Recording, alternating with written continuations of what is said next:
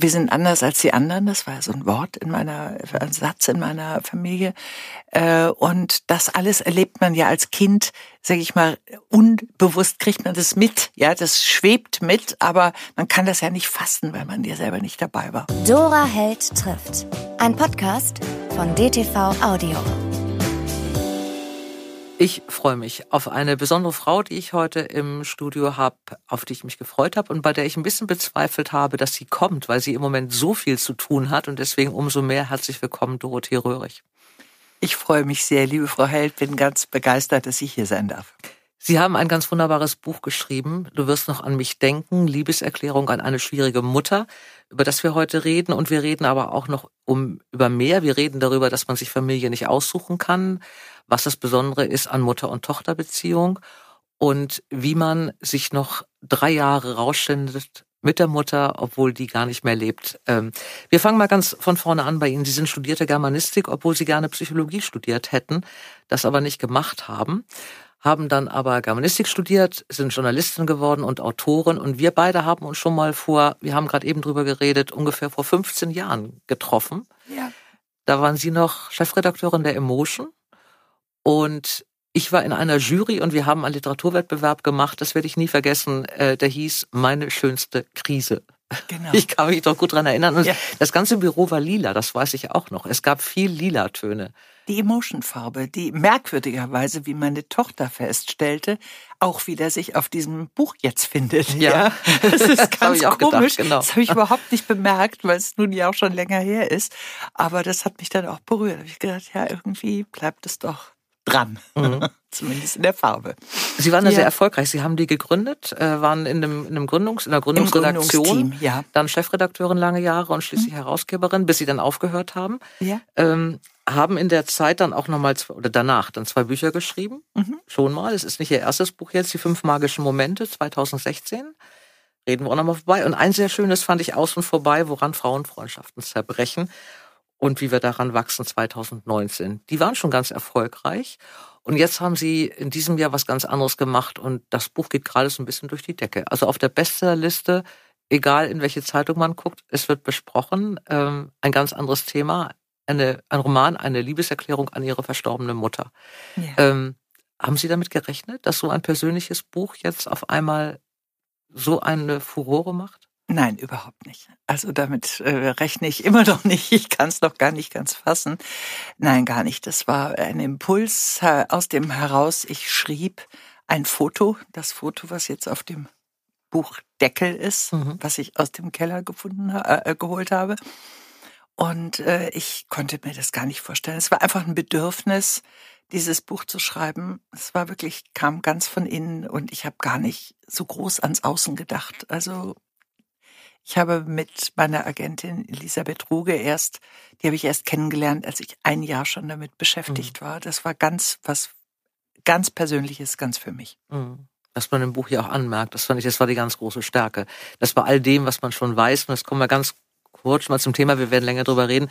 Äh, man kann sich Familien ja nicht aussuchen, in die man geboren wird. Äh, ihre Familie äh, war eine, es, war, es gab, glaube ich, keine, die so maßgeblich am Widerstand gegen Hitler beteiligt war wie ihre. Ihre Großeltern waren Hans und Christine von Donani. Äh, ihr Großvater ist ermordet worden im KZ. Ihre Großmutter war nur ein paar Wochen, hat es dann geschafft, freigelassen zu werden und hat ihren ja. Mann, glaube ich, um 20 Jahre überlebt. Ja. Was bei so einer Geschichte ja ähm, schon grauenhaft war. Die Brüder ihrer Großmutter waren äh, Dietrich und Klaus Bonhoeffer. Ja auch ermordet worden. Ja. Ihr Schwager ist auch ermordet worden. Und es war also im, in, der, in der Historie eine, eine Familie von Helden, in die sie dann als Enkelin geboren sind. Ja. Ähm, was sie hinbekommen haben in diesem Buch, und das finde ich, ist diese Kunst, und deswegen hat es mir auch so sehr, sehr gut gefallen, es ist diese persönliche Geschichte, ich habe es wirklich erstmal gelesen als Mutter-Tochter-Geschichte, mhm. die ich wunderbar beschrieben fand. Mhm. Also auch mit all diesen Widersprüchlichkeiten und dann aber auch die Last der Familie. Äh, wann war Ihnen eigentlich klar, äh, als Jugendliche, dass sie, dass diese Familie eine besondere ist?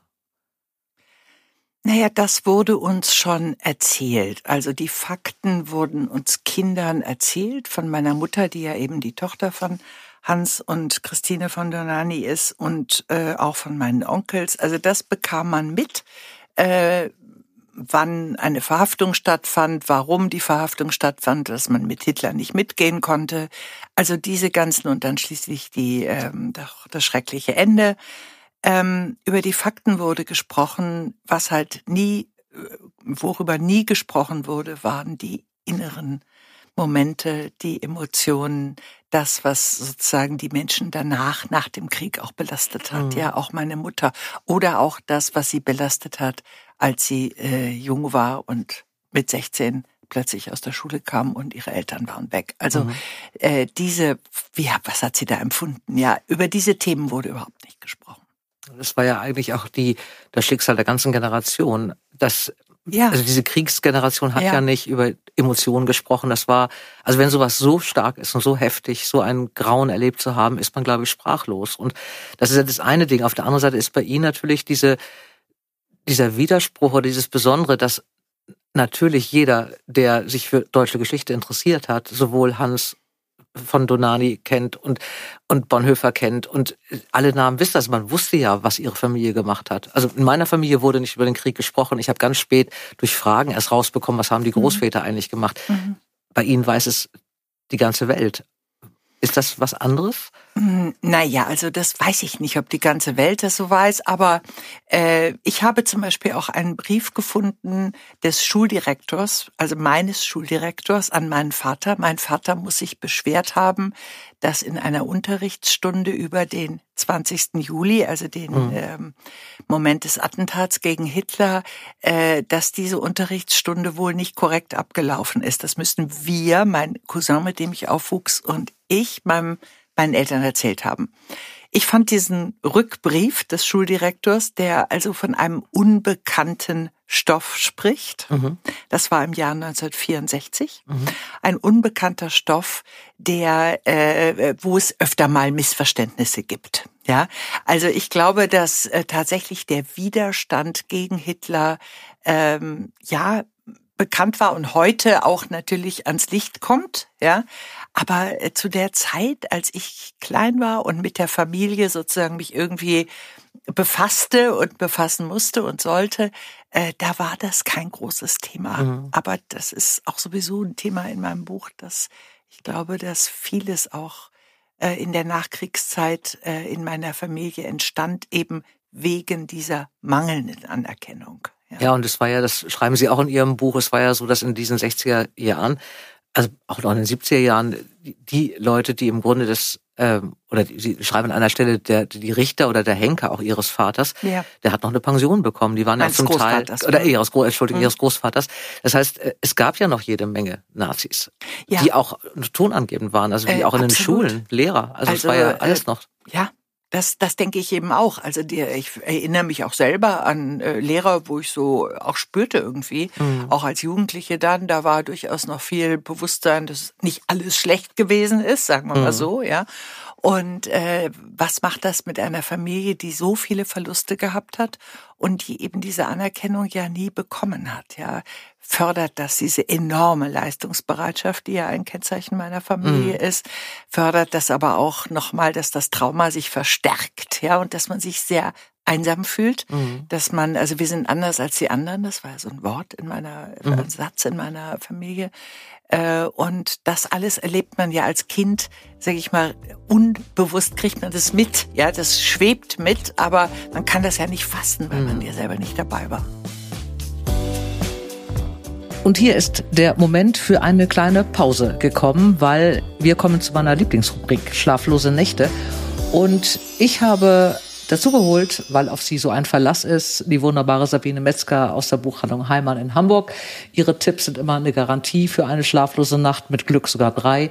Liebe Sabine, willkommen bei uns im Podcast. Wir brauchen einen Buchtipp von dir.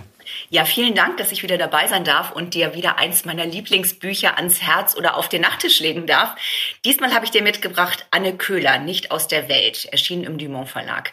Das ist eine wirklich echt skurrile Geschichte. Hauptperson ist Hempel, das ist sein Nachname äh, und jeder fragt ihn, warum stellt sich eigentlich mit Hempel vor, weil das reizt natürlich zu den blödsten Witzen, aber sein Vorname ist noch viel schlimmer. Langzeitstudent, hat aber eine ganz wunderbare Freundin. Er selber ist so echt lethargisch, aber seine Freundin voller Power möchte von ihm wissen, was ist eigentlich der größte Traum in deinem Leben? Und er hat überhaupt gar keine Träume, möchte auch am liebsten in Ruhe gelassen werden und äh, überlegt sich dann so und sagt, ach, äh, einmal den New York Marathon mitlaufen. Das ist für ihn so abwegig, wo er so denkt, okay, damit komme ich gut durchs Leben, da wird sie mich niemals mehr drauf festlagen. Nun äh, setzt seine Freundin Elfie aber alles daran, dass dieser Traum wahr werden kann und jeden Tag marschiert er irgendwie mit Turnschuhen aus dem Haus, setzt sich dann ins nächste Café, kommt total verschwitzt vor lauter schlechtem Gewissen wieder nach Hause, hat aber kein einziges Stück äh, trainiert. Und er bewirbt sich immer, wird natürlich immer abgelehnt, weil das war ihm schon ganz klar. Die Wahrscheinlichkeit ist ja relativ gering. Aber auf einmal wird er ausgelost und hat jetzt eine Einladung zum New York Marathon. Total untrainiert. Elfie freut sich wie Bolle. Und jetzt soll es da losgehen. Er weiß überhaupt gar nicht, was er machen soll. Und da kommt jetzt ein besonderer Ort in Berlin ins Spiel, nämlich ein geheimes Hotel. Und dieses geheime Hotel nimmt alle Menschen auf, die in Lebenskrisen sind oder eine Auszeit brauchen, total überfordert sind vom Leben. Und man bekommt da einen heimlichen Schlüssel zugesteckt auf irgendeinem skurrilen Weg und kann sich dann da wirklich mitten in Berlin einfach vom Leben so ein bisschen ausruhen. Das Hotel selbst ist so angelegt wie so ein Labyrinth. Das heißt, auch die Bewohner oder ja, Gäste begegnen einander nicht und wird betrieben von Valentin, der selber mal Architektur studiert hat, dann dieses Hotel entworfen hat und eigentlich äh, sozusagen so ein richtiger Nerd ist. In dem Hotel wohnt auch Friederike, die ein Kind hat, das die ganze Zeit schreit, mit dem sie überhaupt nicht mehr fertig wird. Da ist sie einfach rausmarschiert aus der Wohnung und da eingezogen. Und auf einmal begegnen sich dann doch diese ganzen Personen und dann wird das Ganze sehr skurril, noch zu einem wahnsinnigen Roadtrip. Eine wunderbar lustig, unterhaltsame Geschichte, locker liebevoll erzählt, wird nachher ein wildes Roadmovie, aber ist absolut lesenswert und ganz liebevolle Charaktere. Also ein echt wunderschönes Buch. Anne Köhler heißt die Autorin. Anne Köhler, nicht aus der Welt, erschien im Dumont Verlag. Wunderbar. Ich freue mich auf Hempel. Äh, geht er zum New York Marathon? Kommt er da an? Naja gut, ich meine, man darf ja immer auch nicht zu viel verraten, ne? Nee, nur so ein bisschen. Also auf jeden Spielt Fall. New York eine Rolle? Der Weg oder? von Hempel ist sehr interessant und ähm, ja, auf jeden Fall landet er im Hotel. Ich freue mich auf Hempel. Ich bin sehr gespannt. Äh, liebe Sabine, ich danke dir. Ich danke dir. Und ich warte auf den nächsten Ich freu Tipp. mich drauf. Erstmal habe ich was. Bis danke dahin. dir. Bis Tschüss. dann. Tschüss. Und jetzt geht es weiter mit Dorothee Röhrig. Ihre Familie war anders als die anderen, weil sie eine andere Vorgeschichte hat und weil ähm, sehr viele Menschen, vor allen Dingen Männer, ihre Familie auch heute noch berühmt und bekannt sind, ob das Klaus von Donani ist oder Christoph von Donani. Ähm, selbst Justus von Donani kennt jeder. Also es gibt ja wirklich wahnsinnig viele bekannte Namen. Äh, ihre Mutter war die ältere Schwester von Klaus und Christoph von Donani. Ja. Ähm, ich habe jetzt mal bei der Recherche zu diesem Podcast ein bisschen gegoogelt. Man, es ist ja ein großes Feld, was man googelt. Ich habe viele Bilder gefunden von Klaus und Christoph von Donani. Auf keinem war ihre Mutter dabei. Richtig. Ähm, war auch der, der Antrieb, dieses Buch zu schreiben, was sich ja vermischt zwischen persönlichen Dingen, zwischen ihr und äh, ihnen und aber auch der Familiengeschichte, war auch der Antrieb dabei, dass man sie endlich mal zu ihrem Recht kommen will, dass man ihr eine Bedeutung geben muss? Ganz stark. Also es war auch ganz stark in mir, dass, äh, also ich fand zunächst dieses Bild, äh, ich Mhm. weiß nicht, ob ich das näher erzählen soll. Ja, gerne. Also ich fand dieses äh, Foto in meiner, in einer Kiste, die ich meine Lebenskiste nan nannte und immer noch nenne, aber sie ist inzwischen mehr oder weniger leer. Leer. Es ist eine grüne äh, Korbkiste und gerade schrieb mir ein Klassenkamerad, äh, weil das Buch jetzt so irgendwie ein paar Kontakte aktiviert hat.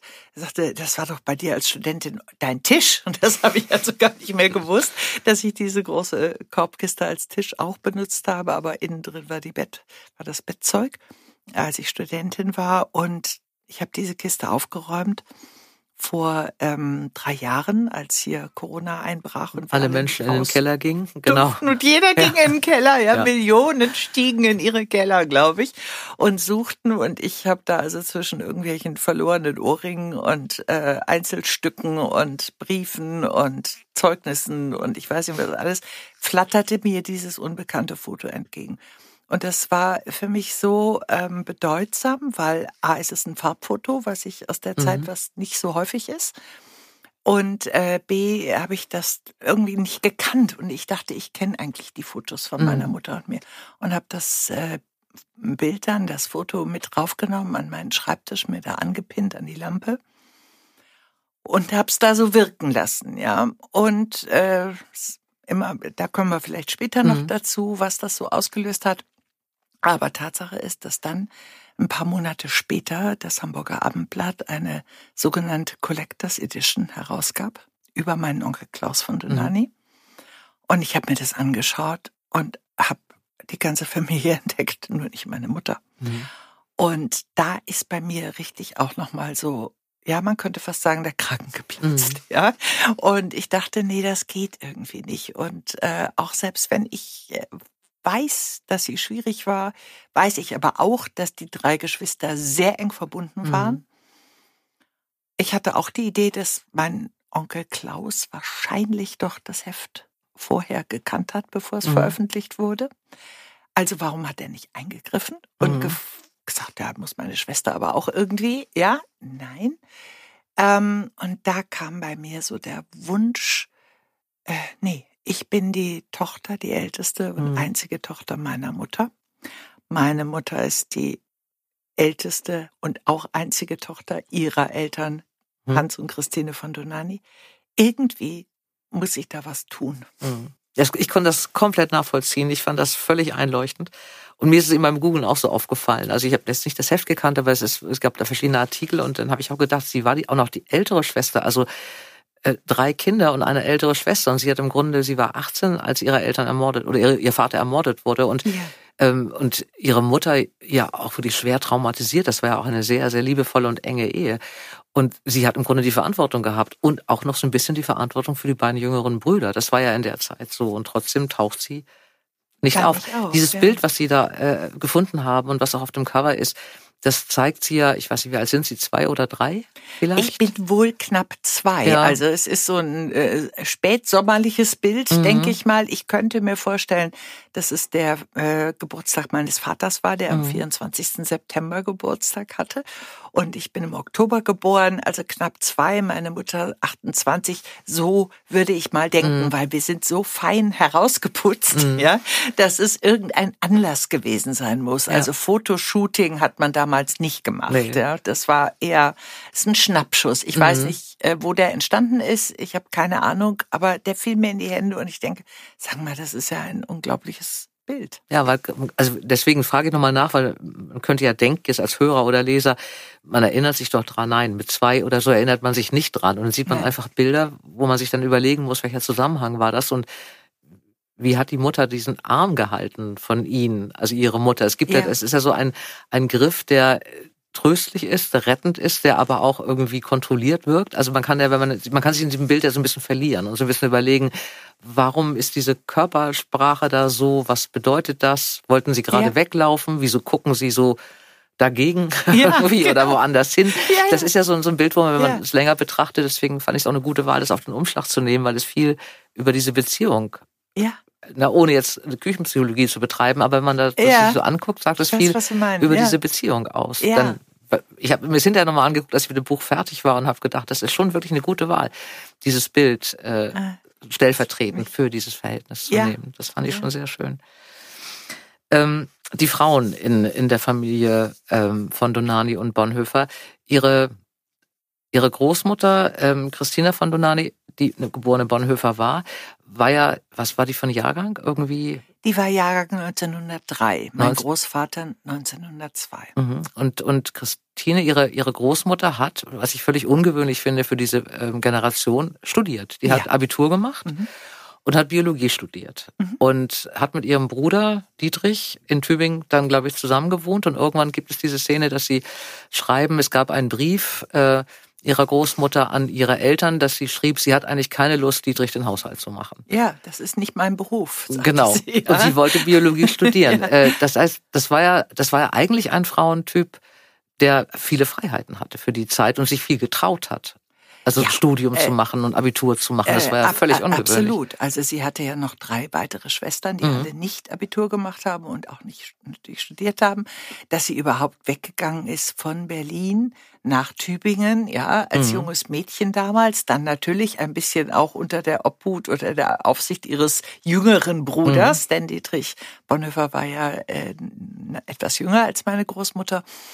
Äh, also das ist schon enorm und dass sie auch so ein Interesse hatte und das unbedingt wollte. Ich weiß auch, dass sie äh, als Kinder, es sind ja acht Kinder zu Hause gewesen bei meinen Urgroßeltern und die hatten auch ein Terrarium und hatten lauter Viecher, die da irgendwie gehalten wurden und wurden also auch sehr dazu erzogen mit Tieren und mit Pflanzen und Natur überhaupt.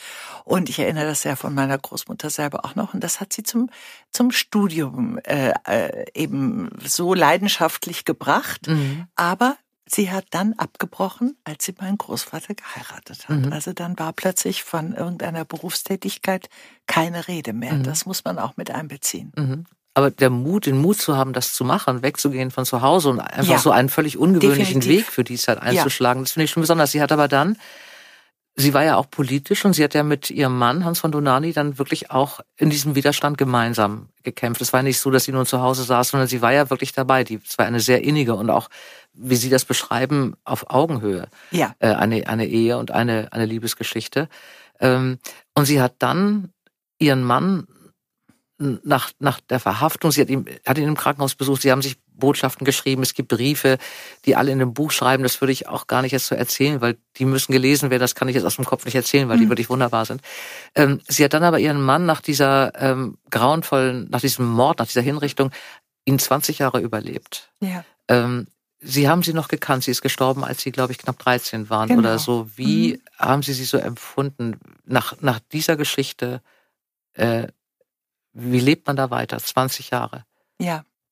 Ja, das ist der erwachsene Blick, den ich mir natürlich Mhm. jetzt auch, äh, der mein eigener ist, äh, wo ich mir sage, wie hat sie das geschafft? Als Kind habe ich sie, das war einfach die Großmama. Und die Großmama wohnte mehr oder weniger bei uns, Mhm. weil bei der Tochter. Mhm. Auch das, ja. Und ähm, meine Mutter hat ja dann meinen Vater geheiratet und hat wirklich mit viel Kraft versucht, ein schönes Zuhause in Wuppertal damals zu schaffen.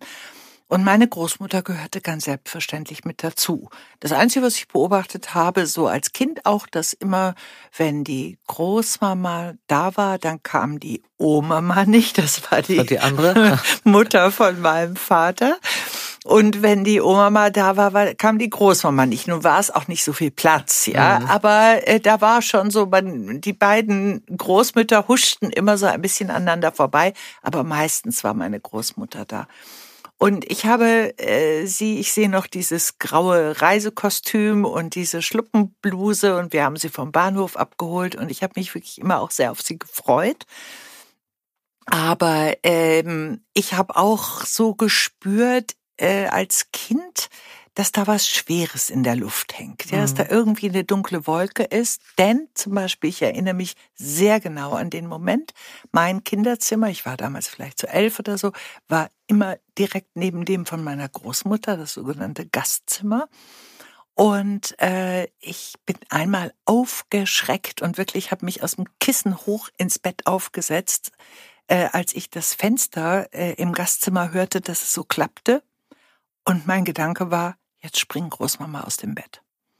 Und sie hat dann wieder irgendwie, war das an Geräusch und dann war es auch wieder gut, dann habe ich Mhm. mich wieder ins Kissen gelegt. Aber ich frage mich natürlich heute, was habe ich denn damals Mhm. gedacht? Ja. Mhm. Mhm. Was war denn das? Was ist, äh, wie kam ich auf den Gedanken? Also es muss eine Befürchtung im Raum gewesen sein, sage ich jetzt mal. Und äh, dann erinnere ich mich auch, dass sie immer gewackelt hat mit ihren Beinen Mhm. im Bett. Und ich meinen Cousin Johannes, der auch bei uns groß wurde und so alt ist wie ich, immer gewarnt habe und gesagt, nee, jetzt geh nicht rein, sie wackelt wieder so, Mhm. ja, ins Bett, ja. Mhm. Sie hat manchmal vorgelesen, haben wir uns so hingelegt und hat sie so gewackelt, dass ich das dann Mhm. schrecklich fand als Mhm. Kind. Heute denke ich mir natürlich, mein Gott, was hat sie für eine Nervosität, für eine innere Unruhe gehabt? Sie konnte keine eigene Wohnung mehr beziehen, Mhm. ja. Also sie ist mit den Kindern nach dem Krieg noch von Berlin aus auch sehr mutig übrigens nach München gegangen. Erst nach Windach und dann nach München äh, und wollte denen dort einfach eine bessere Chance geben mhm. als in diesem komplett zerstörten Berlin. Der Rest der Familie ist aber in Berlin geblieben, so dass sie da auch eine Trennung auf sich genommen hat, sehr selbstständig. Aber als dann die Kinder, also meine beiden Onkels und meine Mutter, so ihren Weg ins Leben fanden, hat sie ihr nicht mehr gefunden. Mhm. Das muss man auch ganz klar sehen. Und sie hat dann eben, ja, bei uns gelebt. Und der Pfarrer Eberhard Bethke, ein Freund von Dietrich Bonhoeffer und sehr enger Verwandter, also Familienfreund von unserer Familie, der hat bei ihrer Beerdigung gesagt, äh, die, das Wort Hauslosigkeit. Und mhm. sie war tatsächlich hauslos. Sie mhm. konnte nicht mehr alleine leben. Und sie zog dann von einem Kind zum anderen und wohnte überall dann eine Zeit lang? Und wohnte überall eine Zeit lang, meistens eben bei meiner mhm. Mutter, dann auch bei Klaus, meinem mhm. Onkel Klaus, der seine Frau verloren hatte, muss man mhm. sagen. Der war auch mit 29 Witwer. Mhm. Ja. Und, und, deswegen hat, ist der Sohn ja auch bei Ihnen dann mehr oder weniger im Haus groß geworden. Ne? Genau. Das, genau. Johannes hat seine ja. Mutter verloren, als er gerade sechs war. Mhm. Und äh, so wurden wir dann gemeinsam als Geschwister sozusagen mhm. miteinander verteut und fühlen uns heute noch so. Mhm. Und äh, ja, also da hat meine Großmutter dann den Haushalt in Köln mhm. übernommen, weil mein Onkel damals bei Ford war in Köln. Äh, das ging so zwei Jahre und dann zog er nach München, dann ist sie wieder zu uns gekommen. Also mhm. es war so immer die Suche nach Andocken an diese Familie, an ihre Kinder, ähm, aber nicht mehr allein sein können. Mhm. Ja, und das war dann natürlich diese Pflichterfüllung der den Kindern gegenüber. Und als das vorbei war, da ja. hatte sie dann irgendwie keine ja, Struktur ist es ja gar nicht. Genau, ja, ja, aber, aber vielleicht einfach so, eine, so ein Festhalten kein oder kein mhm. Gerüst, genau. Ja. Kein Gerüst mehr. Ja. Ähm, die, ich springe jetzt so ein bisschen rum, aber in diesem Buch ist es ist auch so viele Dinge, die ähm, da hin und her, sie, sie haben das strukturiert nach ihrem Alter, was ja. ich auch geschickt fand, aber innerhalb dieser Altersgeschichten werden eben auch Themen mal wieder aufgegriffen, was ich auch sehr schön fand, weil man sie eben als Erwachsener ganz anders beurteilt oder versteht als das Kind. Ja. Und deswegen sind meine Notizen auch so ein bisschen durcheinander. Ich habe es nach dem Buch gemacht. Ähm, was mich noch ähm, wirklich beschäftigt hat und dann, bevor wir dann zu diesem Mutter-Tochter-Verhältnis kommen, ist ja diese Geschichte, wir waren anders, das haben Sie gerade eben schon gesagt. Dieses ja. Gefühl, was ja auch von der Großmutter verkörpert wurde, was ihre Mutter eigentlich dann so übernommen hat. Also eigentlich ist dieses Verhältnis äh, Groß, von, von ihrer Großmutter und ihrer Mutter, war ja auch geprägt von diesem von dieser Trauer, von diesem ja. Verlust. Von, das war ja nicht nur so, dass, dass ihre Großmutter ihren Mann verloren hat, sondern ihre Mutter hat ja auch ihren Vater verloren, viel ja. zu früh mit 18. Und ja. hatte die eigentlich dann Platz für die Trauer um ihren Vater? Äh, mit dieser Mutter, die ja, ja, das ist mal schwer zu sagen, keine Trauer ist schlimmer als eine andere Trauer oder so, die haben alle eine Berechtigung. Aber ich habe mal das Gefühl gehabt beim Lesen, dass ihre Mutter gar keinen Platz hatte für die Trauer, weil diese Großmutter, weil die, die, die Mutter eben da war von hm. ihr. Das ist ein also, sehr, äh, sehr schöner Gedanke, ähm, über den ich jetzt gerade selber so im Moment nachdenke. Also ich würde Sie das gerne heute noch fragen, ja. was nicht mehr möglich ist. Ähm, aber ich vermute natürlich nein. Mhm. Ähm, ich vermute es auch deshalb, weil sie dann nach dem Tod meines Vaters wiederum mhm. uns ja ihre ganze Trauer, also meinem Bruder genau. und mir, aufgedrückt hat. Das ist genau, das wiederholt sich so ein das bisschen. Wiederholt sich. Geschichte ja. wiederholt sich immer, ne? Also mhm. da waren wir, also ich habe, glaube ich, auch an einer Stelle mal geschrieben und habe es vor allen Dingen so empfunden, also mir ist die Trauer um meinen Vater genommen mhm. worden, ja, mhm. weil meine Mutter akut gefährdet war mhm. und das uns auch sozusagen immer präsentiert hat, dass sie mhm. eigentlich nicht mehr leben möchte mhm. jetzt, ja. Ähm, meine Großmutter war auch äh, sicherlich sehr labil, äh, ohne Frage auch. Ich meine, nach dem, was sie erlebt hat, äh, und dann zwei Jahre ihren Mann im KZ und in, äh, mit Diphtherie-Bazillen ja. versorgt hat, damit er möglichst ins Krankenlager kommt und man da vielleicht eine andere Chance hat, ihn rauszubekommen. Also meine Großmutter hat ich würde sagen, übermenschliches fast geleistet. Mhm. Ich kann mich da gar nicht mehr so reinversetzen. Es steht mir auch überhaupt nicht zu. Und dann dieser äh, brutale Verlust. Sie hat ja ihn am 5. April 1945 zum letzten Mal gesehen. Äh, im, äh, im, äh, im Krankenlager und ähm, danach schreibt sie äh, später, ein halbes Jahr später, an ihren Freund Otto John, ich weiß gar nicht, ob ich seit dieser Nacht überhaupt noch ein Herz habe. Mhm. Ja. Jetzt frage ich mich auch, also sie hat ja drei Kinder, wenn sie schreibt und sich da so öffnet, ich weiß nicht, ob ich noch ein Herz hatte, mhm. ja, oder habe jetzt. Ähm, das war ist schon, also da sind die Gefühle einfach komplett abgeschnitten, ja. Und wir müssen wahrscheinlich auch, sie musste ja irgendwie funktionieren. Also wenn man das überlegt, es war dann irgendwie ein Monat später war der Krieg vorbei. Also ja. es ist Berlin war zerbombt, es gab kein Zuhause mehr, dieser unglaubliche Verlust, dieses überhaupt nicht wissen, wie ja. es weitergehen soll. Ja. Und dann sind da drei Kinder, die ja, ihre Mutter war 18 damals. Meine Mutter war, die Brüder äh, waren noch 18, wurde dann im Juni 19 und die äh, Geschwister waren äh, 17. Also mein, mein Onkel Christoph, der Jüngste, war 15. Ja. Das sind schon. Das ist auch ein äh, Alter, also, wo das. Äh, ja, da hat man ist. richtig noch äh, auch als Mutter ja. wirklich was aufzufangen, mhm. ja.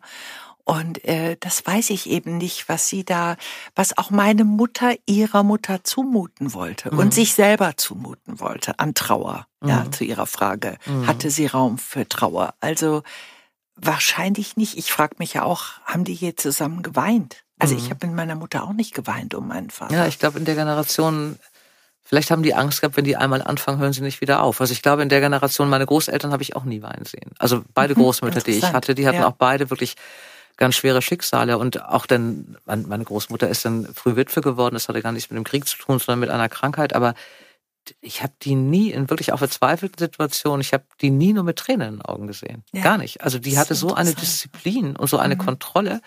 Was sie mhm. gemacht hat, wenn sie alleine war, möchte ich gar nicht wissen. Aber das ja. glaube ich schon. Aber bei anderen Leuten machte man das einfach nicht. Man riss sich einfach zusammen. Man riss sich zusammen. Genau, ja. das war diese ganze Geschichte. Ja. Ich habe mir so ein paar ähm, Wörter einfach mal aufgeschrieben, so ein paar Begriffe, äh, die mir, über die ich dann nicht gestolpert bin, aber die hängen blieben beim, das ist ein bisschen durcheinander beim Lesen. Äh, ein Wort in dieser Familie ist Anerkennung. Ja. Äh, die ja gerade ihre, ihre Mutter und die Brüder, also die Geschwister und immer gesucht haben, das ist ja so ein bisschen die Trage dieser Nachkriegszeit gewesen, dass wenn man, wenn, wenn jemand auf der richtigen Seite stand, dann waren es mhm. also heute im Nachhinein, nach all dem, was man weiß, waren es Bonhoeffers und von Donanis anerkannt, wurde das aber im Grunde erst 98. Genau. Das, das war mir völlig neu, da bin ich wirklich. Äh, ja, 98, also zwei Jahre vor der 1000-2000-Wende, äh, wurde am Bundesgerichtshof mein Großvater offiziell vom Hoch- und Landesverrat freigesprochen. Ja, da waren wir auch dabei ja. also bei dieser Veranstaltung. Und das äh, macht einem schon Gänsehaut. Das ist ja. ich auch. Das war mir auch nicht klar, dass das äh, wirklich ja, ähm, ja. Also äh, das Bundesgericht hat sich dafür ja auch entschuldigt für mhm. diese also mangelnde ähm, ja Positionierung mhm. in diesen äh, ähm, in diesen Dingen. Aber das ist schon schon unglaublich und eben diese beiden Männer, die sozusagen verantwortlich sind für das Schicksal meines Großvaters, äh, die haben ja bis in die späten 70er Jahre noch wunderbar von ihren satten Pension. Richterpensionen mhm. gelebt und ein äh, wunderbares Leben geführt. Mhm. Und äh, was das bedeutet haben muss, ja, für die Familie, äh, das wird mir auch jetzt erst so klar. Das ja. ist, äh, also die Nazis steckten einfach noch überall und man war auf der richtigen Seite gewesen, hatte trotzdem verloren. Also eigentlich eine doppelte Niederlage. Ja, ja. das habe ich auch so gelesen. Das fand ich auch ganz, ganz schlimm. Ähm, mein zweiter Begriff ist Hochmut. Sie haben gesagt, ich weiß es gar nicht, es kommt auch im, Buch irgendwann vor, aber es haben Sie mal in einem Interview gesagt, dass ähm, dieser Satz, wir sind anders als ähm, andere. Das war ein Grund, warum sie zum Beispiel nicht Psychologie studieren durften. Das Richtig. ist in dieser Familie, die so anerkannt, so klug, so intellektuell und dann aber eben auch so heldenhaft klingt jetzt viel zu niedlich, aber einfach diese, diese besondere Stellung hatte, war das nicht, nicht möglich. Ähm, sie haben mal gesagt, das kommt auch in dem Buch vor, dass Sie manchmal auch zu Hochmut neigen in bestimmten Situationen. Mhm. Ist es das, dass man in der Familie so aufwuchs mit diesem Wissen, wir sind anders? Was hier zweifelsohne stimmt, also in der Geschichte. Auf jeden Fall. Also das ist eine, da kann ich durchaus ein paar Beispiele nennen. Also zunächst mal dieses Wir, wir sind anders drückte sich für mich als Kind aus, dass ich keinen Petticoat mit so äh, Schaumstoff, ja, mhm. in so, der war, die waren so Vanillegelb und äh, und Türkis und mhm. hatten dann so ein bisschen Spitze drüber, kam sicher aus Amerika, mhm. aber man musste das haben, bekam ich nicht. Fand mhm. meine Mutter hässlich diese Dinger. Ich bekam irgendwie aus Schweizer Batist solche handgenähten Unterröcke und wollte immer nicht in und die Tonstunde, genau weil dann hätten ja. die anderen das gesehen. Dann bin ich vorher auf die Toilette und habe mir diese Unterröcke ausgezogen, weil ich so peinlich fand. Ja, mhm. und die standen natürlich auch nicht so toll. Also das war das. Und dann äh, sollte ich auch nicht Ballett machen, was ich gerne wollte, sondern ich wurde nur zur tänzerischen Gymnastik angemeldet, weil ich sollte nicht so ein affiges Mädchen, affiges Mädchen kommt mir jetzt gerade, habe ich ja. lange nicht mehr gesagt, ja, aber affiges Mädchen, das ja. sollte ich nicht werden. Und so gab es viele Dinge, äh, wo es einfach hieß, äh, wir sind anders, ja. Und natürlich habe ich mich auch so gefühlt irgendwie äh, und weiß auch noch, dass so nach der Schule, dann später im Gymnasium, sind viele dann mal so zum Brunnen in Wuppertal gegangen und haben dann da geraucht und irgendwie den blöden Schulvormittag auslaufen lassen, ja.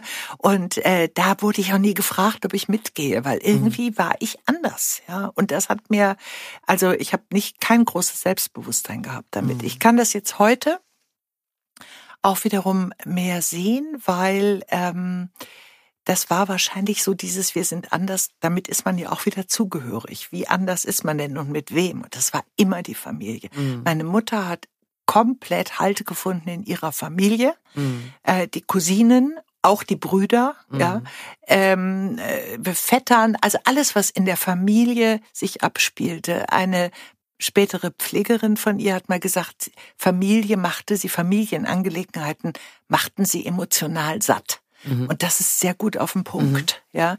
Und äh, also das war so das, wo sie sich dann Sicherheit suchte. Also so, aber der Hochmut, der war auch da.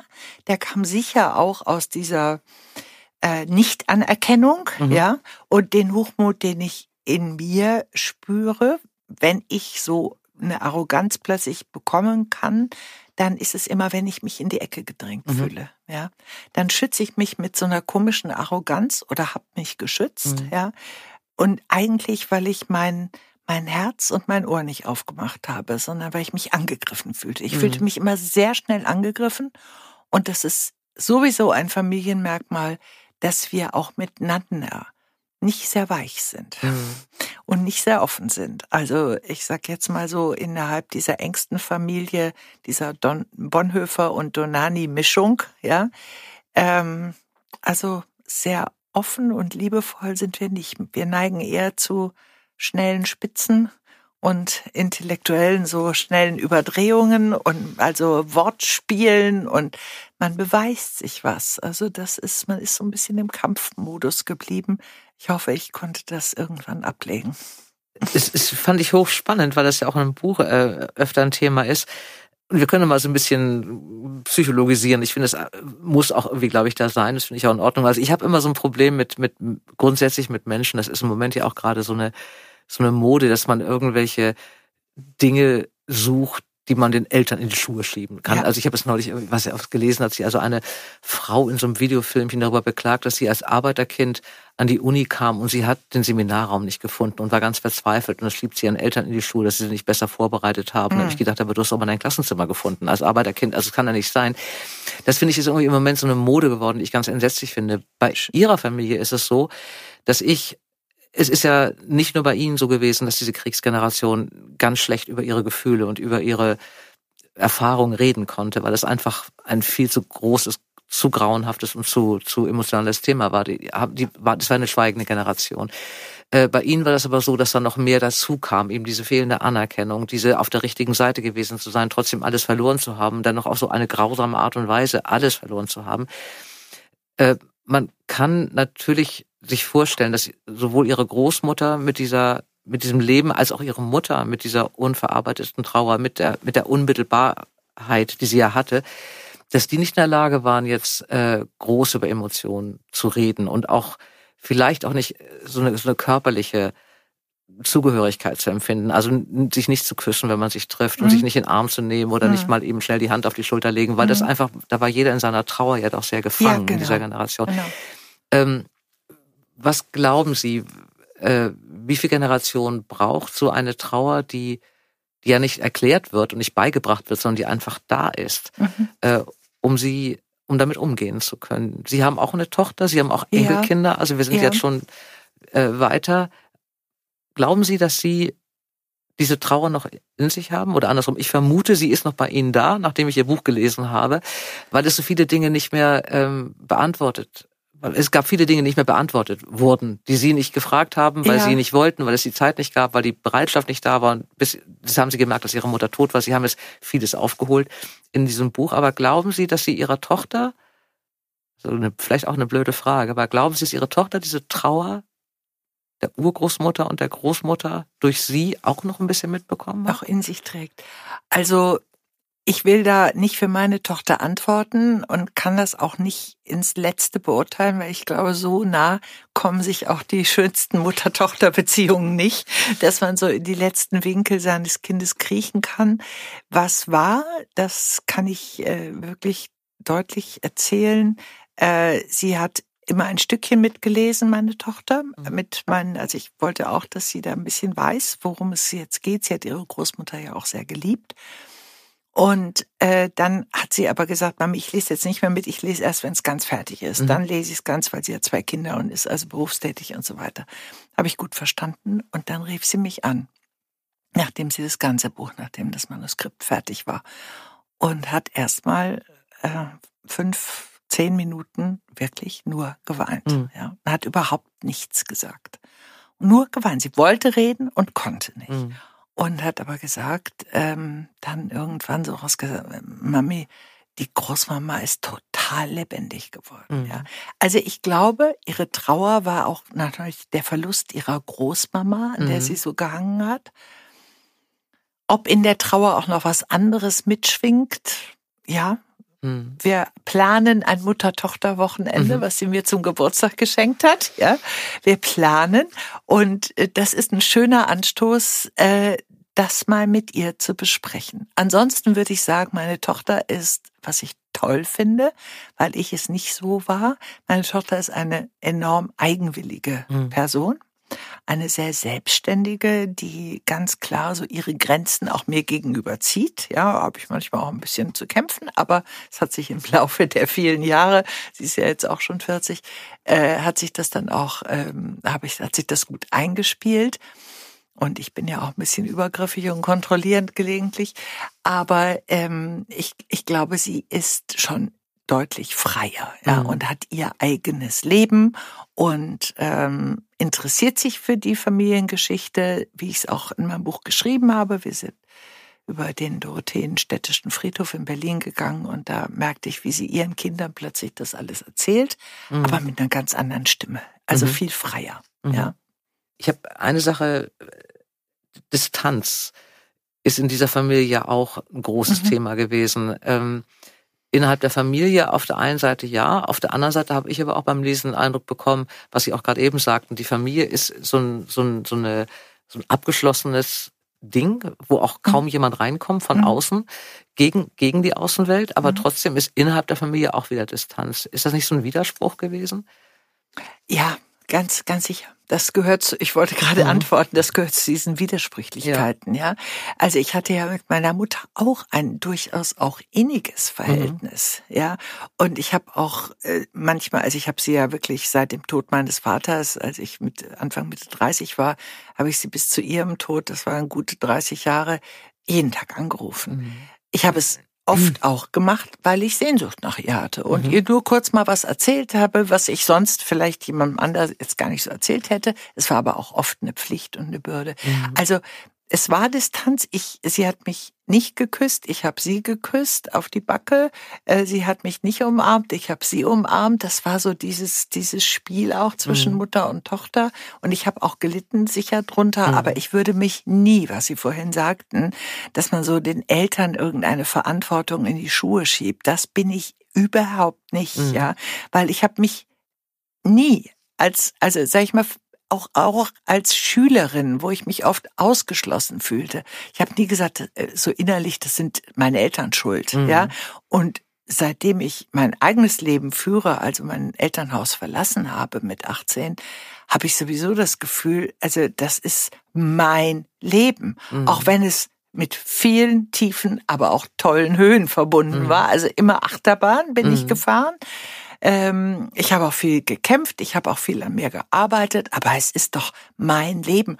Und sogar meine Ehemänner, ich bin zum dritten Mal verheiratet, äh, auch wenn diese Ehen jetzt nicht mein Glück waren, ich bin daran gewachsen mhm. und ich mhm. sehe immer das, was gut ist. Ja, mhm. also ich hätte äh, das, was meine Mutter sich für mich vorgestellt hat, sicherlich einen, einen Arzt oder Anwalt aus München-Grünwald, der mich äh, sozusagen hinter den weißen Gartenzaun setzt sitzt und dann gehe ich ins Nagelstudio oder so, das hätte ich überhaupt nicht gewollt. Ich musste mhm. immer mein Leben verdienen, ja, mhm. und hatte keinen Mann, der mich beschützt. Jetzt mhm. habe ich einen. Das ist auch ganz toll. Mit 60 mhm. habe ich mir den gegönnt. Aber vorher habe ich irgendwie durchgekämpft, mhm. aber nicht nur gekämpft, sondern es war mein Leben. Mhm. Und ich bin daran ehrlicherweise auch gewachsen. Also ich würde jetzt nie sagen, oh, meine Eltern haben das vermasselt. No. Es ist aber so einfach das zu sagen. Das ist ja, ja heute das, das, der ja. Punkt, dass man immer sagt, ich kann nichts dafür, ich bin Stimmt. bindungsscheu, weil meine Eltern ja. sich nee. haben scheiden lassen, als ich nee. fünf war. Also es ist immer dieses Problem, dass ich finde das grauenhaft. Also ich bin da immer so ein bisschen allergisch, wenn da jemand damit anfängt. Natürlich gibt es einige Narben, die man mitnimmt aus Familien, die eben wiederum Narben haben. Das überträgt sich und ähm, ganz viele, aber man vergisst dann immer die guten Seiten. Eine Sache ist dabei Humor. Ähm, Sie haben das ganz oft äh, beschrieben, also Ihre hm. Mutter ähm, in diesem Buch wirkt ja sehr widersprüchlich am Anfang. Also mit, wie gesagt, für mich war das so ein Ding, dass sie gar nicht um, oder wichtig, dass sie diese Verantwortung hatte für die Mutter, die die Unfähigkeit eigentlich auch, oder die Unfähigkeit vielleicht nicht, aber die Unmöglichkeit selber um den Vater zu trauern. Die Brüder, die eng waren, aber die sie eigentlich nie erwähnt haben. Also der frühe Tod des, des Mannes irgendwie, ja. der, Fehlgeburten. Es waren ja, ja. wahnsinnig viele Schicksalsschläge, die ihre Mutter mhm. da aushalten musste. Und trotzdem gibt es eine Menge Szenen, wo klar wird, dass ihre Mutter einen unglaublichen Humor hatte. Ja. Wie wichtig ist das? Äh, natürlich ist es wichtig, aber wie kann man diesen, sich diesen Humor erhalten bei diesen, bei einem so, so harten und anspruchsvollen Leben? Auch das würde ich Sie gerne fragen. Aber sie war einfach so. Ja, sie war einfach, äh, sie hat wahnsinnig lachen können. Sie hat Tränen lachen können. Und sie war auch irgendwie sehr, auch so eine Szene, sie hat uns zur Schule gefahren und ist in Plüschpantoffeln und dem Persianer ihrer Mutter und drunter das Nachthemd und ein paar alte Socken oder warme Socken, ist sie ins Auto in ihren VW Käfer gestiegen und hat uns gefahren. Hat einen Unfall gebaut, die Polizei kam, sie musste aussteigen und hat sich schlapp gelacht über sich mhm. selber und ihren Aufzug, ja. Mhm. Während ich hinter, hinter die Rückbank gekrochen bin, als damals, ich weiß nicht, acht, neunjährige und äh, gedacht habe, lass mich untergehen. Wie peinlich, wie entsetzlich. Ja. Und sie hat wahnsinnig gelacht. Und in der Art gibt es viele Geschichten. Sie war wirklich eine, eine enorm äh, starke und humorvolle Frau. Mit sich selber auch. Gleichzeitig hat sie auch geschummelt. Ja, das fand also ich so das schön. so zum, zum Leistungsthema. Ja, das fand ich mir auch noch. Das habe ich ihm auch aufgeschrieben. Aber jetzt hat mich auch beeindruckt. Dieses sie mussten alle immer die Besten sein. Und ihre Mutter hat ja wirklich beim Spielen richtig, also nicht nur so ein bisschen geschummelt, sondern richtig geschummelt, weil die nicht ja. verlieren konnte. Auch nicht gegen äh, ihre absolut. Kinder. Wir hatten immer beim Scrabble die Buchstaben in so einer durchsichtigen Tüte, so einer Plastiktüte und meine Tochter hat mich darauf aufmerksam gemacht und sagte, du merkst eigentlich, die Großmama schummelt, ja. Da hat die sich so ein bisschen unterm Tisch, ja, mit der Tüte beschäftigt und hat sich da die Buchstaben rausgesucht, die sie brauchte, ja. Mhm. Also unfassbar, ja. Da mhm. war sie ja auch schon äh, Mitte 50. Also äh, völlig irre, ja. Mhm. Und das ist eben so nicht verlieren. Also das mhm. ist ganz wichtig. Man darf in der Familie nicht verlieren und auch keine Schwächen zeigen. Mhm. Und deswegen glaube ich auch, das Buch, auch wenn ich so ein paar Schwächen aufzeige, auch von meinen Onkels, es macht die Familie letztlich menschlicher. Mhm. Ja, das ist mir hinterher so gekommen. Ich habe gedacht, eigentlich schön, weil diese Geschichten, die ich beschrieben habe, die, die sind irgendwie menschlich und nicht so heldenhaft und nicht genau. so äh, sozusagen auf der Bühne im wahrsten Sinne, äh, ja, bei Vorträgen oder ja. beim Dirigieren oder so. Es ist es das ganz normale so, Leben. Es ja. ist das, ja, und jede besondere Persönlichkeit, was auch gerade die beiden Onkels mit Sicherheit sind, herausragend, hat eben auch eine ganz andere Seite, mhm. die andere Seite der Medaille. Und äh, das ist doch schön, wenn man sich da ja. nicht so abkapselt. Und die sie ja nicht zeigen durften, weil sie A aus dieser Familie kommen und B auch noch Männer sind. Das ist ja auch nochmal ja, so eine Kombi. Absolut. Haben die, haben ihre Onkel Klaus von Donani und Christoph von Donani das Manuskript gelesen? Nein.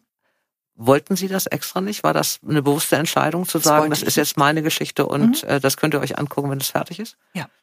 Also das ist eine Geschichte von mir mit meiner Mutter. Mhm. Es ist eine Frauengeschichte. Es ist der weibliche Blick auf die Familie und äh, da wollte ich mir auch nicht reinreden lassen. Mhm. Ich wollte das nicht in Abstimmung. Also eine Liebeserklärung muss man sich ja nicht genehmigen. Die gehört auch einmal alleine, die kann man auch nicht teilen. Ja. Äh, ich bin gerade eben noch einer Sache noch hängen geblieben mit, mit Distanz und ähm, also dieser körperlichen Distanz auch zur Mutter. Wie war Ihre Mutter denn mit ihrer Tochter, also mit ihrer Enkelin? Gab es, war das da eine andere Geschichte? War das da mehr Nähe? Also Ihre Tochter hat ja ihre Großmutter sehr geliebt. Mhm. Ähm, und die waren ja auch als Kind viel zusammen. Also als, als ihre Tochter Kind war, war sie ja oft bei ihrer Großmutter. Ist das Verhältnis zwischen Enkelin und Großmutter ein anderes als zwischen Mutter und Tochter? Bei äh, Ihnen gewesen? Sicherlich.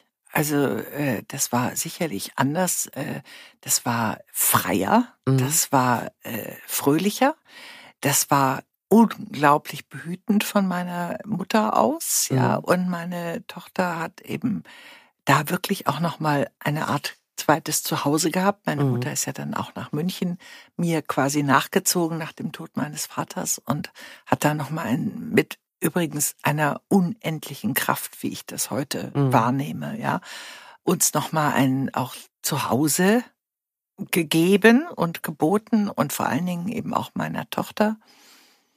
Sie hat ja früher leider immer gesagt, ein Kind ist keine richtige Familie, weil sie aus einer Großfamilie stammte und das war für sie irgendwie, ich nur ein Kind hatte, Mhm. Das war hart und sie war hart, also für sie hart und sie war hart zu mir. Ja. Mhm. Ich bekam nun einfach kein zweites Kind und das war ganz hart zu schlucken. Also solche Vorwürfe von meiner Mutter.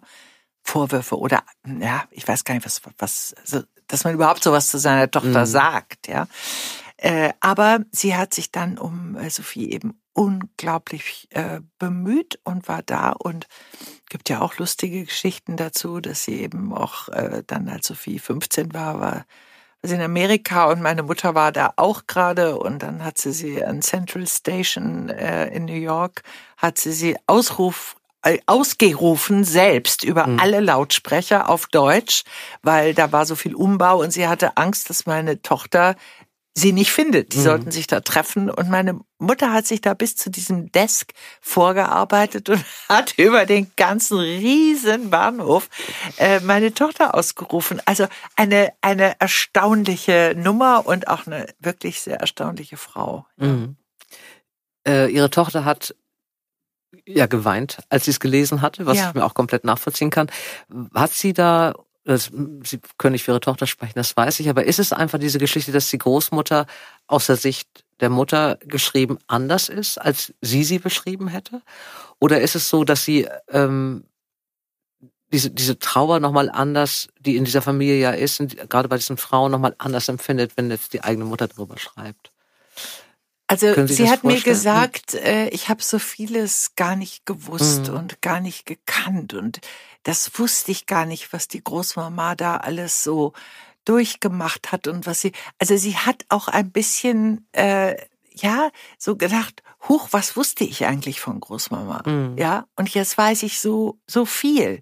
Zumindest deinen Blick. Und da wir uns ja nahe sind, nimmt mhm. sie meinen Blick schon auch sehr an. Ja, und äh, ich glaube, es war für sie eine sehr große Erweiterung. Und äh, ja, wenn ich mich heute, äh, gut, meine Enkeltochter ist jetzt erst knapp zehn, die wird nächsten Monat zehn. Aber ähm, sie weiß natürlich auch fast nichts von mir. Ja, das ist ja logisch. Ja, ich, ich versuche immer in sie reinzugehen und sie zu fragen, Schule und Freundinnen und so weiter, ja.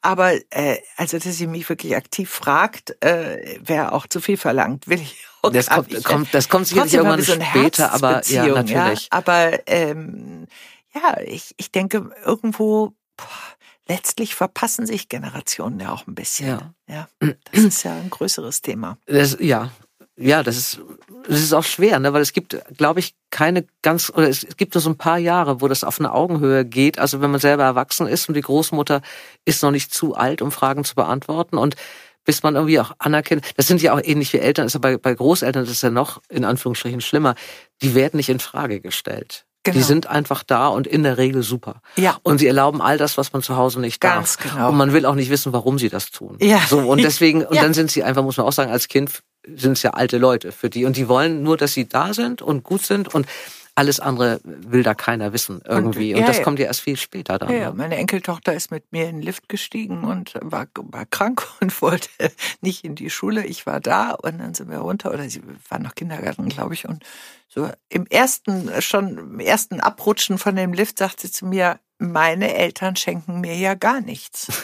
Nie. Und nie, ja. Genau. Also wir waren auf dem Weg nach unten in Berlin, ja, wo, wo die wohnen und äh, wollten miteinander ein bisschen rausgehen. Und es war klar, ja, meine Eltern schenken mir ja gar nichts. Nee. Das kann ich mir gar nicht vorstellen. Doch, nie, ja. So. Dann kannst du mir ja vielleicht mal was schenken, Ganz damit genau, ich mal das weiß, war die wie das Botschaft, ja, da geht was, Genau, ja, geht was was. bei Mama nicht geht, ja, logisch. Ja. Ähm, es ist ein Thema noch in diesem Buch, was auch ein großes ist, gerade für die Frauen, das ist dieses Thema Verantwortung. Ähm, es ist ja so, ich habe neulich mal eine, eine Statistik gelesen, dass äh, die, also ich glaube viele, also Eltern, die gefragt werden, so spontan, was sie sich wünschen, wenn ein Kind unterwegs ist, ist die meiste Antwort ein, eine Tochter. Ähm, ich hatte eine etwas schwierige Tante, die das Argument damals bei ihrer Tochter nahm, die einen Sohn bekam und enttäuscht war. Und dann habe ich gesagt, warum, ein Sohn ist doch auch, also Hauptsache gesund, was man also sagt, ist ein Sohn ist doch auch Ja. toll. Und sie gesagt, ja, bei Mädchen kann man immer so schön anziehen. Das war ja so vor ein paar Jahren immer so der, die Begründung, dass man unbedingt Mädchen haben wollte. Ähm, Sie haben in diesem Buch geschrieben, es sind halt die Töchter, die sich kümmern um die Mütter. Das war bei ihrer Mutter so, das war bei ihnen auch so. Also auch Ja. sie haben einen Bruder. Aber letztlich war es so, als die Mutter dann nach dem Tod des Vaters, der ja auch viel zu früh gestorben ist. Wie alt waren Sie, als Ihr Vater gestorben ist? Mitte Ich war 30? 32, Ja. mein Vater war 59. Das ist alles viel zu früh. Ne? Man will nicht mit 32 nicht den Vater verlieren, man will auch nicht in dem Alter sterben. Und aber sie haben ja auch diese Vater. Trauer, ja, eben, das ist in dem Buch auch völlig klar. Sie haben die Trauer ja auch gar nicht hingekriegt, weil ihre Mutter ja plötzlich so zusammenbrach. Und Ja. äh, das war völlig klar, dass sie sich kümmern in der Hauptsache. Ja, also meine Mutter hat bei mir mitgelebt, kann Mhm. man sagen. Also eine Freundin hat gesagt, sie lebt dein Leben mit. Sie ist nach München gezogen und hatte ja ihre eigene Wohnung und so. Also das alles schon. Aber sie fuhr bei jeder Gelegenheit vor mit ihrem Mhm. Auto und war einfach mit dabei und hat mich auch gut angepfiffen, wenn ich irgendwas in der Küche nicht so gemacht habe, Mhm. Weißwürste geplatzt sind oder irgend sowas. Dann kamen also wirklich unangenehme Bemerkungen. Wenn ich Geburtstag gefeiert habe, hat sie sich in die Mitte des Bildes gesetzt Mhm. und die Freundinnen drumrum, ja.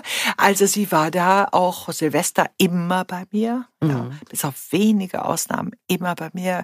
Also ich fühlte mich da schon sehr, sehr verantwortlich und fühlte mich wohl auch verantwortlich für das Glück meiner Mutter, Ja. ja. Also ich hatte sicher einen unbewussten Auftrag, dass ihr ein, ein noch einigermaßen schönes Leben zu machen, ja, Mhm. nachdem sie so viel verloren hatte Mhm. von äh, Eltern äh, bis hin dann zu ihrem Mann, äh, äh, viele Fehlgeburten, wie Sie schon sagten und so.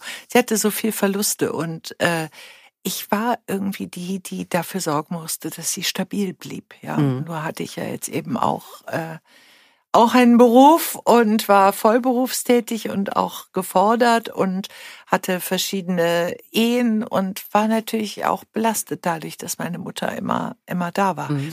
Andererseits ähm, habe ich es auch irgendwie integriert in mein Leben. Mhm. Also es war jetzt auch nicht immer so, dass da so ein Block Mutter war, sondern es lief so mit. Ja, Mhm. jetzt auch in äh, bei meinen Lesungen in Hamburg und auch in München kamen auch äh, Emotion-Mitglieder aus der Redaktion Mhm. und alle haben sich erinnert, dass ich jedes Mal mit meinem Telefon am Ohr in die Redaktion kam und immer sagte Mama, jetzt muss ich aufhören, jetzt bin ich da. Ja, und Das haben die mir, also das haben mir bestimmt acht ehemalige Kolleginnen erzählt. Wir sehen dich noch, wie du reingekommen bist und immer deine Mutter. Und es ging ja Jahre. Das war ja nicht nur eine Jahre, Übergangszeit, das ging Jahre, ja Jahre, eigentlich bis zu ihrem jeden Tod. Jeden Morgen, ne? immer wieder. Ja. Auch wenn wir uns abends manchmal sogar noch gesehen haben. Mhm. Es musste dieser Anruf stattfinden. Ja. Und ich glaube, das kennen ganz, ganz viele Frauen. Ja. ja. Was ich aber auch noch mal, äh, apropos Frauen, was ich auch noch mal äh, sagen möchte, weil ich diesen Brief gefunden habe. Meine Mutter war nach dem Krieg ähm, in der Fotoschule in München. Die mhm. Brüder studierten, aber meine Mutter, dafür reichte das Geld nicht, so hat sie immer gesagt, dass sie auch noch studiert. Nein, sie war in der Fotoschule. Und äh, da schreibt sie an ihre Tante, die Schwester, älteste Schwester meiner Großmutter, äh, sie hätte einen Wettbewerb gewonnen und äh, das wäre aber gar nicht so schön, weil die Männer wären jetzt weniger nett zu ihr. Mhm. Und da hat's mich gerissen. Mhm. Ja, also da habe ich gedacht, meine Güte, wir Frauen hatten auch damals wirklich viel weniger Chancen. Ja. ja? Und äh, da, also sie wollte auch gerne Modeschöpferin werden, hat sie mir mal erzählt, mhm. weil sie mich auch ja immer so mhm. eingekleidet hat. Sogar mit bei der Schneiderin saß sie daneben. Nur ohne Petticoat. Ja, leider Petticoat, ohne Petticoat, aber der Rest. Aber dafür Biesen, so ja. Röcke mit, mm. mit Biesen, so ausgestellte und die mussten immer genau über die Knie gehen, weil sie fanden meine Knie nicht so schön. Oh mein Gott. Aber, ähm, aber sie wollte Modeschöpferin, das hat sie interessiert und, äh, und eben was, vielleicht wäre sie ja auch irgendwie eine Fotografin geworden oder so. Irgendwas, aber mm. nein, Frauen äh, sind da bis auf Ausnahmen natürlich, die es gab, aber schon sehr auch in eine andere Rolle gedrängt worden. Mm, ja. Mm. ja, und konnten auch nicht viel aussuchen. Das ist ja auch im nee, Grunde so diese genau. Geschichte gewesen. Sie haben ihr ja dann, es ist ja nicht so, dass sie wenig getan hat. Das ist ja diese ganze Frauenrolle diese, äh, dieser Jahre. Natürlich haben die zu Hause alles zusammengehalten irgendwie. Ja, und eine unglaubliche Lebensleistung. Natürlich. Und dann mit, mit ja. zwei Kindern und wirklich all diesen Geschichten, die mhm. sie da auch für sich bewältigen musste, das mhm. so hinzubekommen, dass man so eine, so eine Familie ja, am Laufen hält, dass es ja. da einfach Traditionen gibt, die sie ja auch noch weitermachen, dass es diese Weihnachtsfeste gab und dass man so eine Heiterkeit kriegen konnte für diese Familie, äh, mit der es gar nicht gegangen. Also wo die Voraussetzungen einfach so schwer waren. Aber was ich nochmal ganz, ganz interessant fand, dass ihre, ihre Mutter äh, dann sofort ähm, die Verantwortung für, für ihre Mutter, also für die Großmutter, also ihre Mutter Barbara hat sofort die Verantwortung für Christine übernommen oder so. Das ist ja auch ein bisschen dieser Rolle geschuldet, dass natürlich das die Mädchen machten, die kümmerten sich dann um die Mütter oder genau. so.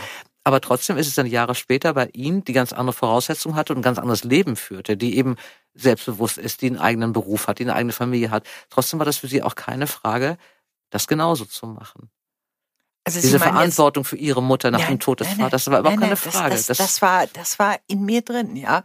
Das tut man, das macht man, das ist, äh, also da, da war gar keine äh, innere Diskussion, sag ich mal. Meine mhm. Männer mussten da auch mit, ja. Also das war ja auch nicht ganz einfach für die, mhm. dass ich immer meine Mutter dabei ja. Freunde haben ja schon gesagt, ist deine Mutter wieder dabei? Und dann habe ich gesagt, ja, ja, ja, weil ich auch Einladungen und Silvester und so immer war sie mhm. dabei, ja. Also das war war ganz ganz glasklar, dass ich sie da auch mit äh, integriert habe, mhm. trotz meinem Spagat, den ich dann machen ja. musste, auch so. Das gar nicht äh, zu hinterfragen. Das ist mal irgendwie eine Zeit nee. lang mal, dass man dem Bruder mal sagt, Mensch, kannst du da mal für ein halbes Jahr oder so? Ich kann einfach nicht mehr. Ja. Das war. Hätte sie auch nicht so gewollt, glaube ich. Also das Verhältnis zu meinem Bruder müsste er selber drüber sprechen, aber war auch äh, ich war schon die Brave.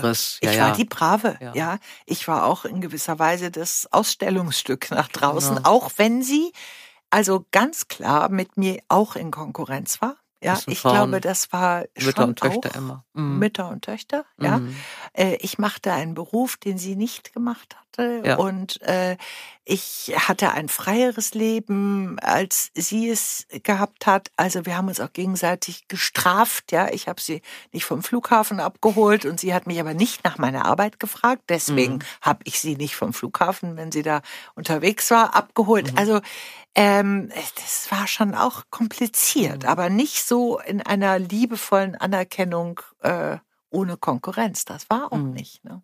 Mhm ich habe ein, ein Gespräch geführt, das war, also war eine zufällige Begegnung, die aber sehr schön war mit einer Journalistin, Sabine Bode. Ja. kennen Sie wahrscheinlich ja. auch, eine tolle Frau. Die hat ja ein Buch geschrieben über Kriegskinder mhm. und Kriegsenkel und mhm. die hat mal gesagt, da ging es eigentlich damals um die Wende und um um ähm, die ehemaligen DDR-Familien, die dann eben, also schwierige Familiengefüge heute haben, wenn die Kinder in den Westen gehen, das haben die Eltern nicht verstanden. Und diese, da hatten wir damals ein Buch, da hat sie damals mal drüber gesprochen. Und dann sagte sie damals zu mir einen Satz, den hat mich, der hat mich auch noch lange verfolgt. Man braucht für diese großen Geschichten, für diese großen äh, Ereignisse eigentlich vier Generationen. Mhm. Ähm, bis das dann eine Generation die erste Generation frei erleben kann und nicht mehr verstrickt ist mit diesen, mhm. mit diesen alten Trauma, die es mhm. da gibt. Ähm, Sie sind jetzt in der vierten Generation, eigentlich, wenn ich es richtig gerechnet habe, ist es die vierte Generation Ihrer Enkel. Äh, hat man dann dieses Familienschicksal eigentlich jetzt, hat man sich damit versöhnt? Hat man sich damit, hat man sich da freigeschwommen, so ein bisschen? Das ist eine schöne Frage, weil ich habe es äh, gerade äh, in München bei der Lesung erlebt. Da wurde ich das auch äh, gefragt und ich habe plötzlich so aus dem Herzen heraus irgendwie sagen können, nee, ich bin jetzt frei davon. Ich habe mit diesem Buch äh, etwas gemacht, natürlich für mich selber auch, ja. Äh, und das, das ist wirklich ein Gefühl, es ist jetzt rund. Ja? Mhm. Ich bin mit mir und meinem Leben irgendwie in Deckung, ja, es stimmt, ja. Und auch die Beziehung zu meiner Mutter ähm, ist versöhnt. Also ich habe so eine Lücke geschlossen zwischen mhm. ihr und mir. Äh, ich, die offenen Fragen gefallen mir, weil ich brauche nicht immer irgendwie eine Antwort. Mhm. Ich finde, Fragen sind schon in sich so wertvoll. Und ähm, außerdem hatte ich so beim Schreiben oft das Gefühl, meine Mutter blinzelt mir zu, mhm. ja. Und irgendwie spürt sie das auch. Ich will jetzt nicht da abdrehen, überhaupt nicht, so bin ich nicht. Aber es war schon manchmal so ein Gefühl, ähm, sie ist mir sehr, sehr nah, ja. Und äh, freut sich auch an der Anerkennung, die sie jetzt in, an dem Raum, den sie bekommt, ja. Denn dieser Raum äh, zwischen diesen Brüdern mhm. hat ihr immer gefehlt, glaube ich. Ich habe einen Brief gefunden, äh, einen Beileidsbrief nach ihrem Tod, äh, wo ein wissenschaftlicher Mitarbeiter, äh, der für die Familie auch viel gemacht hat. Und sie hat ja sehr, sehr viel geleistet, meine Mutter, indem sie die ganzen alten Dokumente, die noch da waren, auch gesichtet hat. Mhm. Und ihrem Bruder Klaus zur Verfügung gestellt hat. Also meine Mutter saß Monate fast jahrelang, kann man sagen, und hat auch in ihrer Kiste gewühlt. Mhm. Ja, weil es war doch eben erstaunlich viel da, was dann archiviert wurde fürs mhm. Bundesarchiv und für verschiedene Bibliotheken und so weiter. Und diese Arbeit ist ja auch nicht geschätzt worden. Ja, wirklich. Also das hat, sie sagte immer, Klaus hat ja keine Ahnung, wie schwer das für mich ist. Und sie hat es ihm aber zugeliefert. Ja. Und ähm, dieser wissenschaftliche Mitarbeiter schrieb mir, er hätte meiner Mutter, mit der er ein sehr gutes Verhältnis gehabt hätte, er hätte äh, sie in den letzten Jahren nicht mehr anrufen können, weil er gespürt hätte, dass sie so äh, doch etwas traurig und äh, ja, frustriert hat er nicht gesagt, nee, irgendwas anderes. Also etwas traurig gewesen ist über diese mangelnde Wertschätzung, mhm. die sie bekommen hat, obwohl sie so viel auch für die Familie getan hat. Mhm. Und da meinte sie für die historische Seite der mhm. Familie. Mhm. Und ähm, das war auch nochmal so ein Punkt, wo ich dachte, aha, also da kommt jemand ganz von außen, der gar keinen emotionalen großen Bezug zu meiner Mutter hat, aber der mhm. hat nicht mehr gewagt, sie in ihren letzten Jahren anzurufen, weil er sie, weil er nicht in diese Wunde bohren wollte. Also mhm. da war was. Mhm. Und ein bisschen, also nein, nicht ein bisschen, ganz doll freut es mich, dass meine Mutter diesen Raum jetzt bekommen hat durch das Buch. Mhm. Gerade heute Morgen bekam ich eine Nachricht von einer alten Freundin meiner Mutter, die jetzt noch, die ist Ende 80, war so zehn Jahre jünger als meine Mutter und die kann WhatsApp wunderbar bedienen und schrieb mir, äh, es ist so wunderschön, welchen Raum Bärbel jetzt in der Öffentlichkeit bekommen mhm. hat. Er steht ihr so zu. Und das hat mich so gefreut, mhm. ja. Und das ist für mich auch so. Ich glaube, meine Mutter freut sich ganz wahnsinnig drüber. Ich, ja. ich bin mir sicher. Ich fand, dass das war das, was mich an diesem Buch wirklich so sehr beeindruckt hat. Diese Ausgewogenheit zwischen einer sehr persönlichen Mutter-Tochter-Beziehung und das kostet, glaube ich, viel Kraft, das zu schreiben, wenn man auch wirklich und das, Sie haben das ja auch, Sie haben sich auch gar nicht geschont. Es sind ja auch diese Jahre dabei in München. Äh, wir gehen jetzt nicht näher drauf ein, damit die Leute das Buch einfach mal lesen. Aber die Geschichte um die Geburt ihrer Tochter oder oh ja. wo das stattfindet oder so, mhm. sind ja auch Sachen dabei, die man eigentlich gar nicht gerne erzählt dann, weil man im Nachhinein, also ich habe ja auch eine Mutter, ich kenne diese Geschichten, also man denkt, man will sie ja auch nicht so schlecht dastehen lassen, aber irgendwie hat mich das so genervt, das muss eigentlich mal raus. Da schonen sie sich ja gar nicht. Und dann kommen aber auch wunderbare Geschichten und sie hat wirklich in dieser Familie den Raum bekommen. Sie war die älteste Schwester zweier Brüder, die heute viel bekannter sind, obwohl sie jünger sind. Und das ging mir auch so, dass man dann denkt, diese Gerechtigkeit ist jetzt hergestellt. Sie hatte eine Rolle in dieser Familie und zwar eine immense. Und ähm, man hätte sie nicht so lange so klein lassen dürfen oder so. Und sie haben sie, glaube ich, jetzt mal größer gemacht. Ja. Brauchten Sie diese, das waren ja vier Jahre zwischen Ihrem Tod und dem Beginn des mhm. Buches, äh, brauchten Sie diese Distanz? Ich denke ja. Mhm. Äh, natürlich war es ein Zufall, dass mir dieses Bild in die Hände fiel, ja. äh, eben vier Jahre nach ihrem Tod. Aber äh, ich weiß auch gar nicht, ob ich vorher mich damit so beschäftigt hätte. Ist jetzt eine Hypothese. Ich weiß es nicht. Also auf jeden Fall durch dieses Bild ist so viel ausgelöst worden und dieser Raum, der jetzt zwischen äh, unserem wirklichen, also äh, Zusammensein und ihrem Tod und eben der jetzigen Zeit liegt, der äh, gibt ja auch Freiheit, mhm. weil äh, jetzt das tägliche Gehackel, ja, äh, was es immer mal gab und so Verletzungen und so, das ist ja nicht mehr, dadurch, mhm. dass der Alltag wegfällt. Also mhm. äh, es fallen natürlich auch die Gespräche, die schönen Seiten weg, aber es fällt auch so kleine Verletzungen und Sticheleien, mhm. das fällt eben auch weg. Und dadurch entsteht ja ein unglaublicher Raum. Und in diesem Raum habe ich eben auch äh, gemerkt, dass ich ähm, ja äh, nicht mehr mit diesen verletzten Augen gucke, mhm. ja, die ein Kind hat. Ja, mhm.